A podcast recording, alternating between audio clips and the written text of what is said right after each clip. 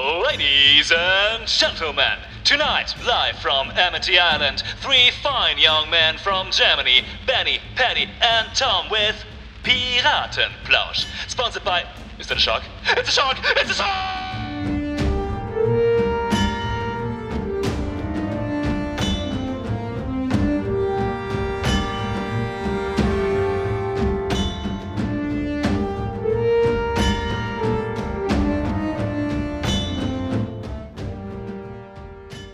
Herzlich willkommen zu einer neuen Episode von Piratenplausch. Heute reden wir über den Film Der weiße Hai. Jaws.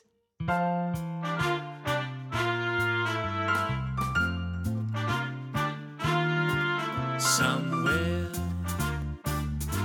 beyond the sea, a shark's waiting for me to eat me up with all his teeth,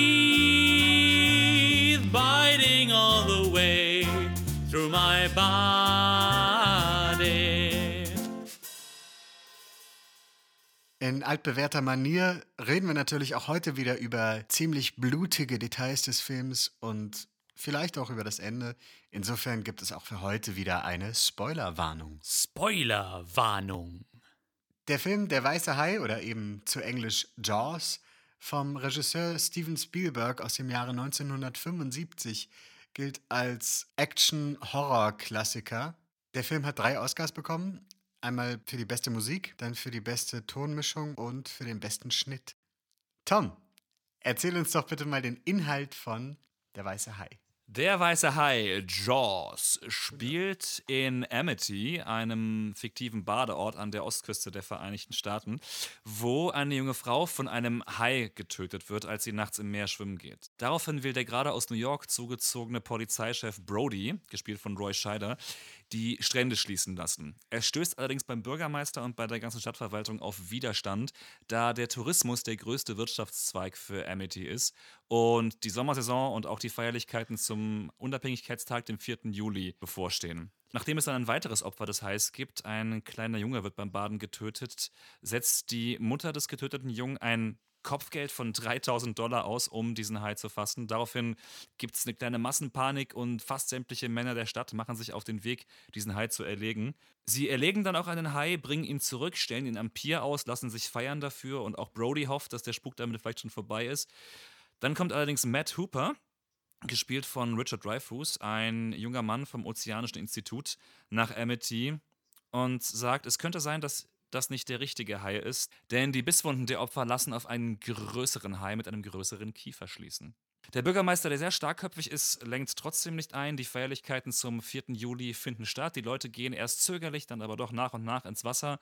Es gibt ein weiteres Opfer, ein junger Mann wird getötet. Und daraufhin beschließt die Stadt äh, auf das Angebot eines etwas verschrobenen Haijägers, namens Quint, gespielt von Robert Shaw, einzugehen. Er sagt, er wird diesen Hai fangen und erlegen für 10.000 Dollar. Er fährt dann mit Hooper und Brody mit einem Boot raus aufs Meer, legt Köder aus, versucht diesen Hai zu finden. Im letzten Drittel des Films, der ausschließlich auf diesem Schiff spielt, treffen sie dann auf den Hai. Es stellt sich raus, dass er viel, viel größer und viel, viel stärker ist als sie vorher angenommen haben. Auch sehr viel aggressiver. Sie versuchen mit verschiedenen Mitteln ihn zur Strecke zu bringen. Sie versuchen es mit Pistolenschüssen, mit Schüssen aus der Harpune. Sie versuchen ihn mit, mit luftgefüllten Plastikfässern am Abtauchen zu hindern.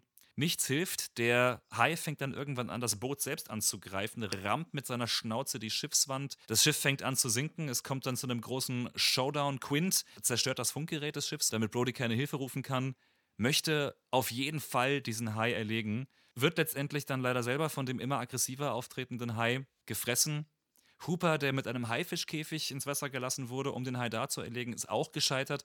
Und es kommt dann schlussendlich zum Showdown, als Brody mit letzter Kraft dem Hai eine Druckluftflasche ins Maul schiebt und diese dann mit Hilfe einer Gewehrkugel zur Explosion bringt, woraufhin dann auch der Hai ziemlich actionfilmmäßig auch in die Luft fliegt. Hooper hat sich unter Wasser verstecken können, ist wieder aufgetaucht, hat überlebt und äh, Brody und Hooper, ja, paddeln dann erschöpft, wie sie sind, aber glücklich, dass sie es geschafft haben, zurück nach Amity, worauf der Film dann friedlich endet. Paddy, sag uns doch was über den Regisseur. Wie heißt der nochmal? Ich vergesse den Namen. Es ist so ein Independent-Regisseur, den kein Mensch kennt. Das ist irgendwie. Steven Spielberg ist eine lebende Kinolegende. Ich sag mal einfach ein paar Filmtitel. E.T., der Außerirdische, Jurassic Park, die Indiana Jones Filmreihe, Schindlers Liste, Unheimliche Begegnung der dritten Art, Minority Report, Catch Me If You Can, der Soldat James Ryan und das sind noch nicht mal alle. Sein aktuellster Film ist Ready Player One aus dem Jahre 2018.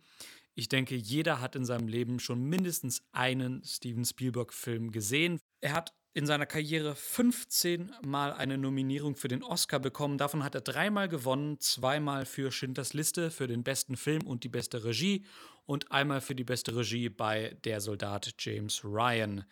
Außerdem war er ausführender Produzent bei der Zurück in die Zukunft Trilogie und dem Film Falsches Spiel mit Roger Rabbit und der Man in Black Filmreihe. Hm. Alles in allem kann man sagen, Steven Spielberg war ein kinoprägender oder besser gesagt ist ein kinoprägender Regisseur und hat so viele Meilensteine geschaffen wie manche in drei Leben nicht. Und auch in unterschiedlichsten Genres, ne? Das ist auch so toll, dass er nicht auf ein, Sinn, äh, Ja. auf ein Ding sich beschränkt hat. Also der glänzt überall. Er hat es geschafft, wirklich Anspruch mit Unterhaltung zu verbinden.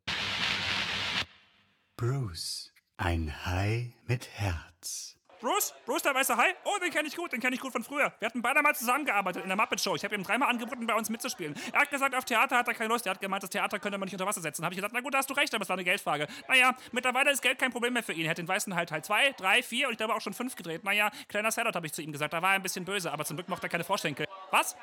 Nein, Piggy, das ist nur eine Reporterin. Och, Piggy, nun sei nicht eifersüchtig. Ich hab nichts mit der. Piggy, aua, Piggy, au, au, au, auf, au, au. Mögen wir den Film? Mögen wir den Film nicht? Wenn ja oder nein, warum?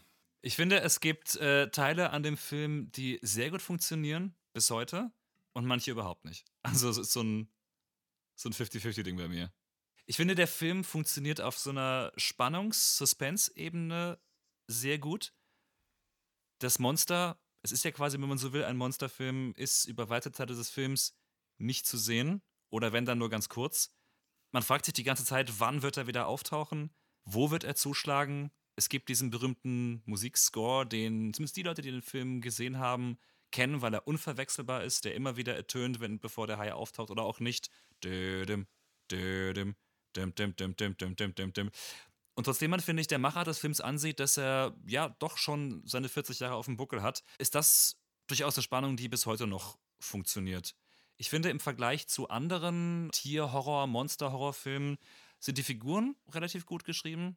Sie sind jetzt nicht so tiefgründig wie bei anderen Dramen oder anderen Filmen und anderen Geschichten, äh, aber sie haben zumindest so ein Mindestmaß an Motivation, warum sie das tun, was sie tun. Es gibt durchaus Szenen, in denen der Hai keine Rolle spielt, die gut sind. Dass man den Hai so selten sieht, darüber werden wir gleich auch noch sprechen, ist tatsächlich eine gute Idee. Weil wenn man ihn dann sieht, aber das lasse ich dem Film auch nicht an, weil er ist nun mal von 1975, 1974 gedreht, ist einfach alt. Natürlich sieht man dem Hai an, dass der nicht, ja, dass das kein echter Hai ist. Ähm, aber sonst, wenn man ihn nicht sieht oder ihn nur kurz sieht, funktioniert das spannungsmäßig wirklich ganz gut. Was mir nicht so gefällt, äh, ja, einiges am Schauspiel. Das sind teilweise sind das Sachen, die gelten heute zu Recht als Klischees. Ich musste da eher unfreiwillig ein bisschen lachen. Es gibt die eine Stelle, wo die Massenpanik am Strand herrscht und wo alle aus dem Wasser rennen. Und dann steht eine junge Frau, eine junge Mutter, steht bis zur Hüfte im Wasser. Also müsste eigentlich nur weglaufen, hat aber ihr Baby in der Hand, drückt es an sich, reckt das Gesicht zum Himmel und schreit. Wie das einfach so eine Maid in Nöten macht. So, ah, ah, ah, ah, ah. Es ist alles so ein bisschen, ich glaube, das würde man heute so nicht mehr spielen. Und das ist so, wo ich merke, dass der Film einfach schon so ein bisschen älter ist. Aber wie gesagt, das sind, äh, das sind Kleinigkeiten. Zum großen Teil hat sich der Film ziemlich gut gehalten, finde ich. Bei mir ist das Verhältnis von was mir gefällt und nicht gefällt, glaube ich, eher so 70-30.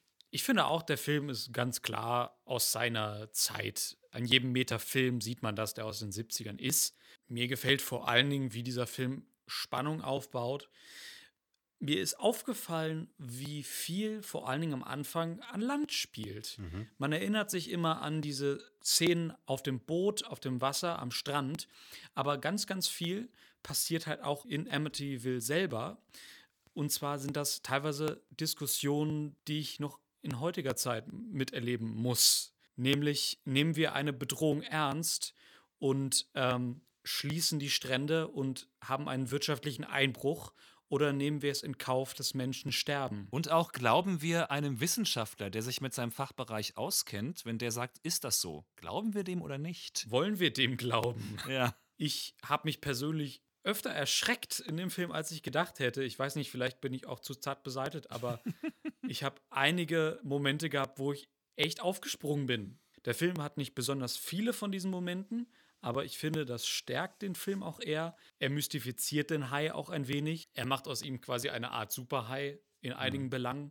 Man weiß ja heute, dass Haie definitiv nicht so crazy sind wie der weiße Hai in diesem Film. Deswegen, ich persönlich sehe das als zweischneidiges Schwert, aber als Horror-Thriller, sag ich mal, funktioniert das sehr gut. Ich finde, dass Spielberg es tatsächlich mit Hilfe von Schnitt, Musik und Kamera geschafft hat, einen verdammt spannenden Film zu machen. Ich habe riesen Spaß gehabt, diesen Film anzugucken. Nochmal was zu dem, was du gerade meintest mit dem, mit dem schlechten Ruf äh, der Haie.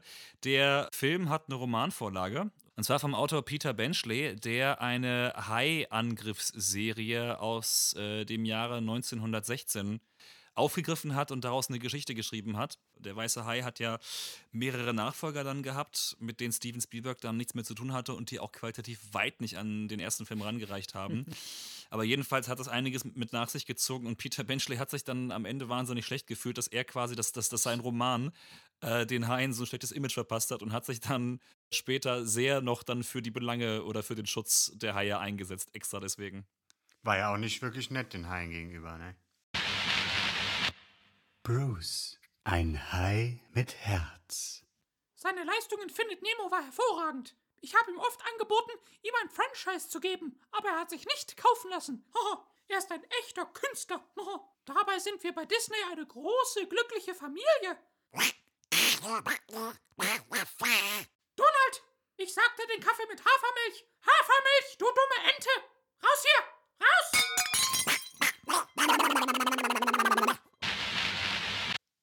Um das kurz zusammenzufassen, Tom mag den Film 50-50, Paddy mag ihn 70-30 und ich mag ihn, glaube ich, 30-70. also, ich kann anerkennen, dass der Film damals ein toller Film war. Ich kann anerkennen, dass er für die damalige Zeit sehr, sehr gut ist. Aber wenn ich mir den heute ansehe, dann finde ich sehr viel eher unfreiwillig komisch, als dass ich Ja. richtig Schiss habe oder dass ich mir denke, das ist jetzt ein krasser Horrorfilm. Ich bin eh kein Fan von Horrorfilmen, generell nicht. Tatsächlich am liebsten schaue ich mir so Trash-Monster-Horrorfilme an. Sharknado. Ja, den ersten habe ich echt ganz gerne geguckt. Aber ansonsten, die Story packt mich nicht wirklich. Es ist eine klassische Heldenreise von drei testosterongeschwängerten Männern. Gerade diese Bootszenen am Ende haben für mich sehr große Längen. Und davor sind es mir zu viele Leute, die irgendwie auch zu schlecht spielen und es ist so viel durcheinander und so unstrukturiert. Was man dem Film zugutehalten muss, er hat eine stringente Handlung. Jeder der drei Protagonisten, Quint, Hooper und Brody, machen auch eine Wandlung im Film durch. Ja, kann man drüber diskutieren. Quint ist auch nicht einer der drei Protagonisten unbedingt. Also wenn, dann sind es eher Hooper und Brody, aber Ja, das würde ich so nicht unterschreiben. Also Quint. Es wird viel gesprochen in diesem Film, dafür, dass es ein High-Horror-Film ist.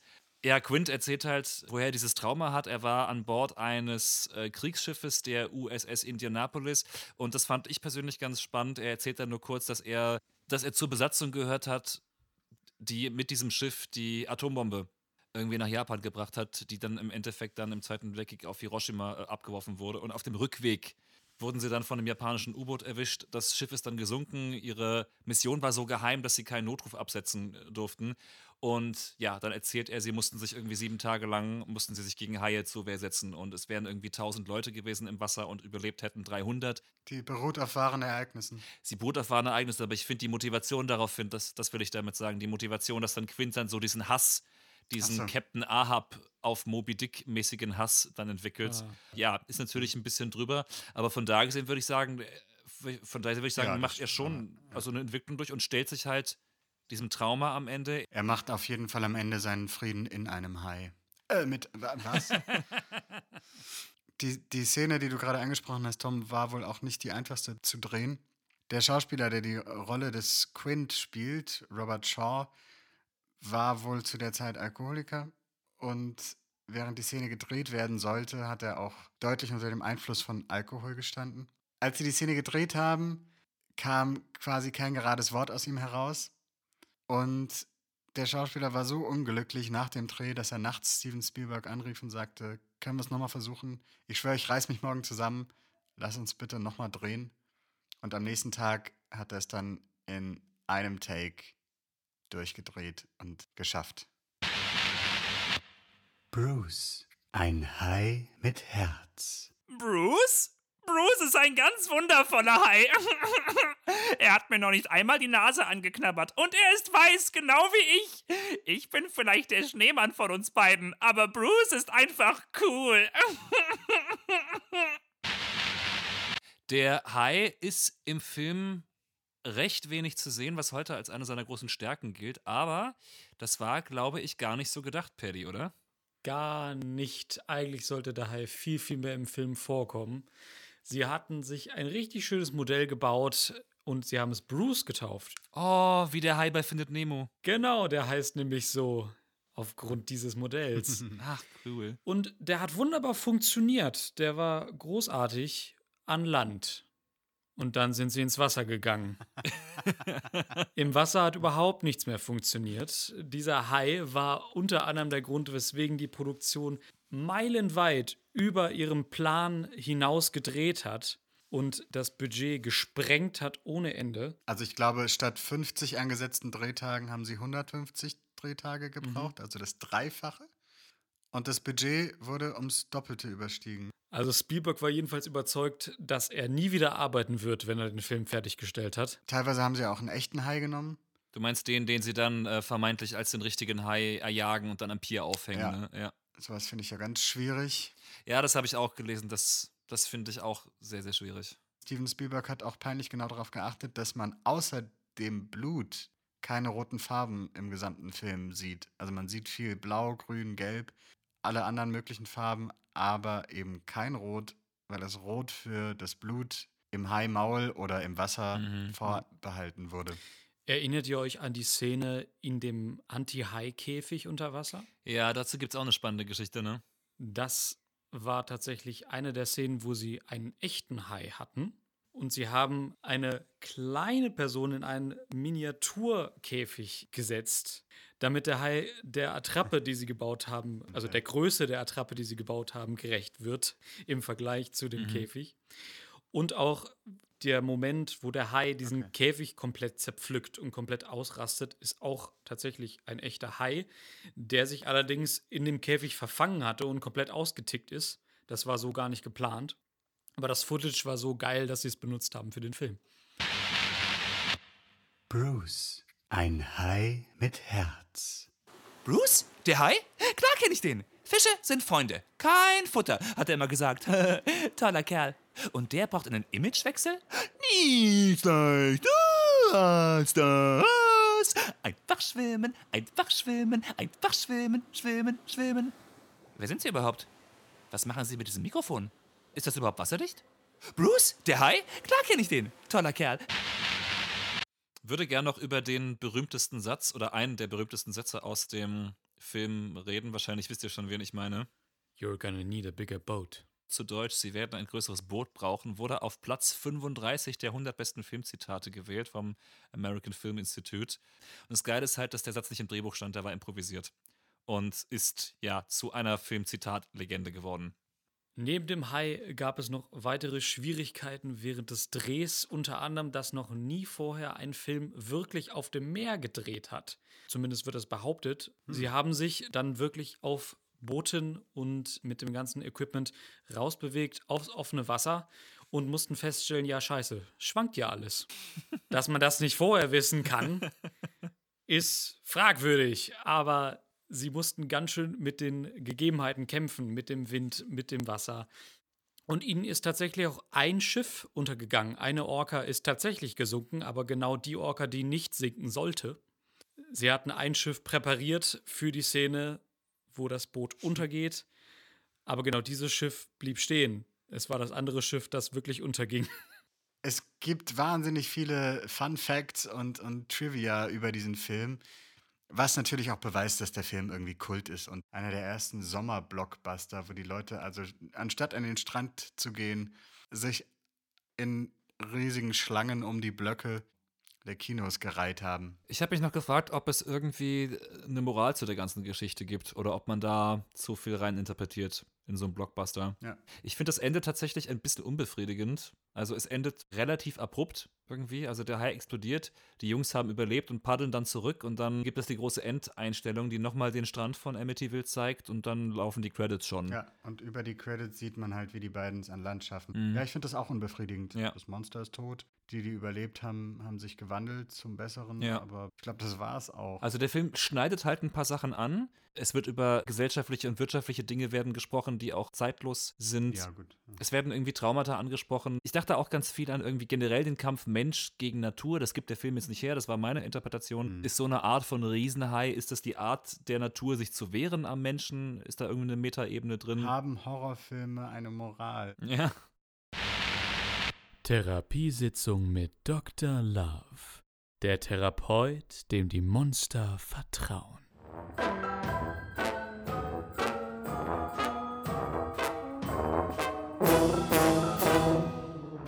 Servus, meine Lieben, und herzlich willkommen zu unserer ersten Therapiestunde.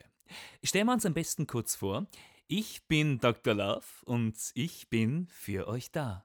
Hallo, ich bin Bruce. Aber ihr kennt mich wahrscheinlich eher unter der weiße Hai. T-Rex. Tobias Rex. Ich wohne im Jurassic Park. Zweites Gehege links, gleich nach dem Popcornstand. E.T. nach Hause telefonieren. Und ähm, wo ist es, dein Zuhause? E.T.? Ich bin immer bei dir. Ja, äh, aber na, nicht so wichtig. Autsch. Dann erst einmal danke, meine Lieben, dass ihr den Mut gefunden habt, heute hier zu sein. Das ist der erste Schritt zur Besserung. Fangen wir gleich an und reden wir über Steven Spielberg. Na geht, Tobias. Magst du einen Keks? Zu kurze Ärmchen. Aber danke. Keine Ärmchen, keine Kekse. Bruce, Brav sein. bitte. Ihr habt's alle mit dem Steven Spielberg gedreht und seitdem. Er hat meine Karriere ruiniert. Nur noch Angebote für menschenfressende Monster. Dabei bin ich Veganer. Spiel doch Godzilla. Godzilla ist ein Weibchen, du Sexist. Bitte, ihr Lieben, keine Aggressionen. Vielleicht wäre Toy Story eher was für dich. Disney? Ich habe am Broadway Harold Pinter gespielt. Ihr Lieben. Oho, ein echter Künstler. Jetzt brauche ich doch nen Keks. E.T. nach Hause. Wenn du weniger Kekse und, und, und, und Teenager fressen würdest, dann wärst du vielleicht nicht dauernd abgesoffen und in deinem Film auch zu sehen gewesen. Das war so gewollt. Mein, mein Film ist Kunst. Du bist ein Clownfisch, erzähl uns einen Witz. Ihr Leben, das führt doch zu nichts. E.T. Iti, bitte, würdest du bloß einmal kurz. Findest du das witzig mit meinem Gewicht? Seit 40 Jahren höre ich mir das an. Sie werden ein größeres Boot brauchen. Ha ha ha ha. Ihr Lieben, Body Positivity. Mir kommen die Tränen. Sich über andere lustig machen, aber selber in Sharknado mitspielen. Na warte, du dämliche Echse. Na komm doch her, du weißer Thunfisch. beiß Ich beiß dir den Kopf ab, ihr Lieben. aus. Nicht so monströs. äh, ihr Mann, also, das ist doch jetzt nicht... Ich will zurück zu meinem Telefonservice. Hier von Dr. Love. Alles Gute für euch. Bussi, Papa. Prol Peters Podcast. Hallo Leute, hier ist wieder Proll Peters Podcast. Heute sende ich live vom Haifischrodeo am Hamburger Hafen. Und das fing heute schon richtig spannend an, nicht? Dem Hammerhai ist der Nagel abgebrochen und dem Tigerhai fehlt ja ein wenig der Biss. Aber jetzt freuen wir uns alle auf den Star des Tages. Der weiße Hai steht bereit mit seinem Seefestenreiter Fritz Fischer. Und da geht der Startton los und Mensch, was für ein Anfang! Doppelte Seepferdchenschraube vom weißen Hai, aber Fritz Fischer hält sich hartnäckig.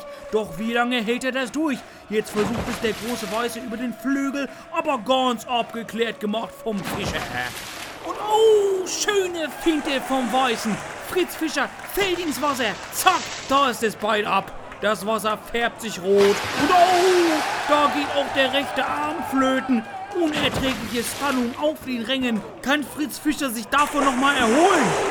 Nein, angeschnittener Biss aus der Rückenlage in Zweit Fischers Körper. Da würde sich einiges von seinem Coach anhören müssen. So war das sicher nicht geplant. Das reicht nicht mal für die Bronzemuschel. Tut mir leid, Fritz Fischer. Tja, und das war's mal wieder von Paul Peters Podcast. Und immer dran denken, Kines. Fisch den Hai, bevor er dich fischt. Tschüssikowski, ciao. Elfriede und Gisela. In Haifischbecken. Ja. Elfried, Hi. Äh, Gisela? hier ist Mimosa Mamuschka. Ach, die magische Mimi. Richtig. Ich fass es nicht.